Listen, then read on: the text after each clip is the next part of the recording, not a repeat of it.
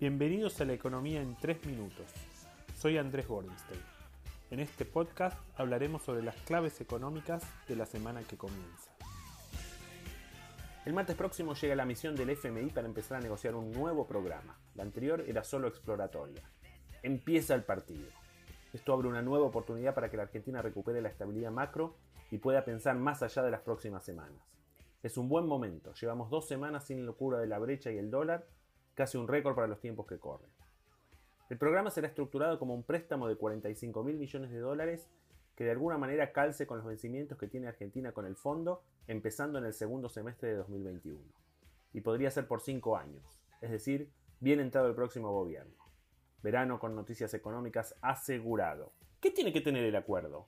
Esencialmente cuatro cosas. En primer lugar, un programa fiscal que lleve al equilibrio primario en 2023. Para eso hay que hacer dos cosas, licuar el gasto y crecer. Podría intentarse con más impuestos, pero estos van a hacer abortar el crecimiento.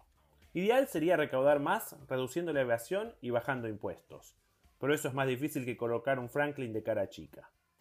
En segundo lugar, hay que poner límites al financiamiento del Banco Central al Tesoro.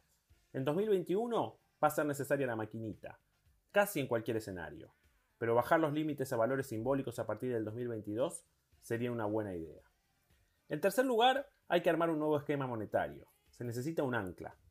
Quizás luego de una devaluación sería más fácil conseguirla, porque cambiar las expectativas ahora va a ser bien difícil. En cuarto lugar, serán necesarias reformas estructurales.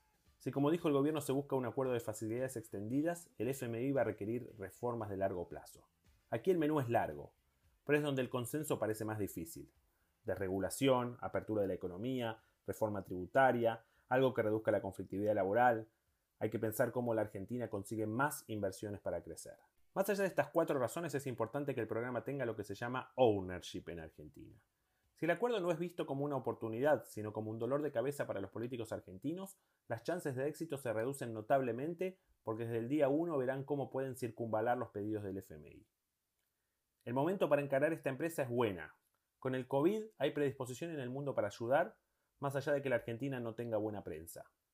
Lo que sí hay que sacarse de la cabeza la idea de que porque ganó Biden, el directorio del FMI va a ser blando con la Argentina.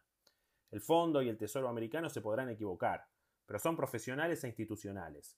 Si la Argentina no acuerda un programa que se juzgue sostenible, no pondrán el gancho. Joe Biden es demócrata, no es Putin. Por otra parte, el gobierno de Biden va a estar comprometido con el derecho de propiedad, condenará a Venezuela, será pro-entrepreneur y tendrá una agenda de cambio climático. Todas cosas en que la Argentina viene demostrando más dudas que testigo falso. Ahora, si queremos acercarnos a Joe Biden, sin dudas tenemos que hablar con el compañero Sergio, quien hasta hace 15 minutos era socio de Rudy Giuliani, el abogado de Trump, pero ya mandó a decir que es amigo de Biden. Al principio era un meme, ahora se comió el personaje. En materia de coyuntura, los números de octubre mostraron claroscuros hasta ahora. Bien la recaudación y producción de cemento. Ventas minoristas y producción de autos más flojo. Seguramente habrá algo de crecimiento por las reaperturas, pero no serán números tan buenos como los de septiembre. Para esta semana hay dos eventos muy importantes. El lunes se licita un canje de bonos en la que los inversores pondrán bonos especificados y se llevarán otros en dólares. Dependiendo qué bonos y cuántos se canjeen, veremos cuántos pesos tendrá que emitir el Banco Central antes de fin de año.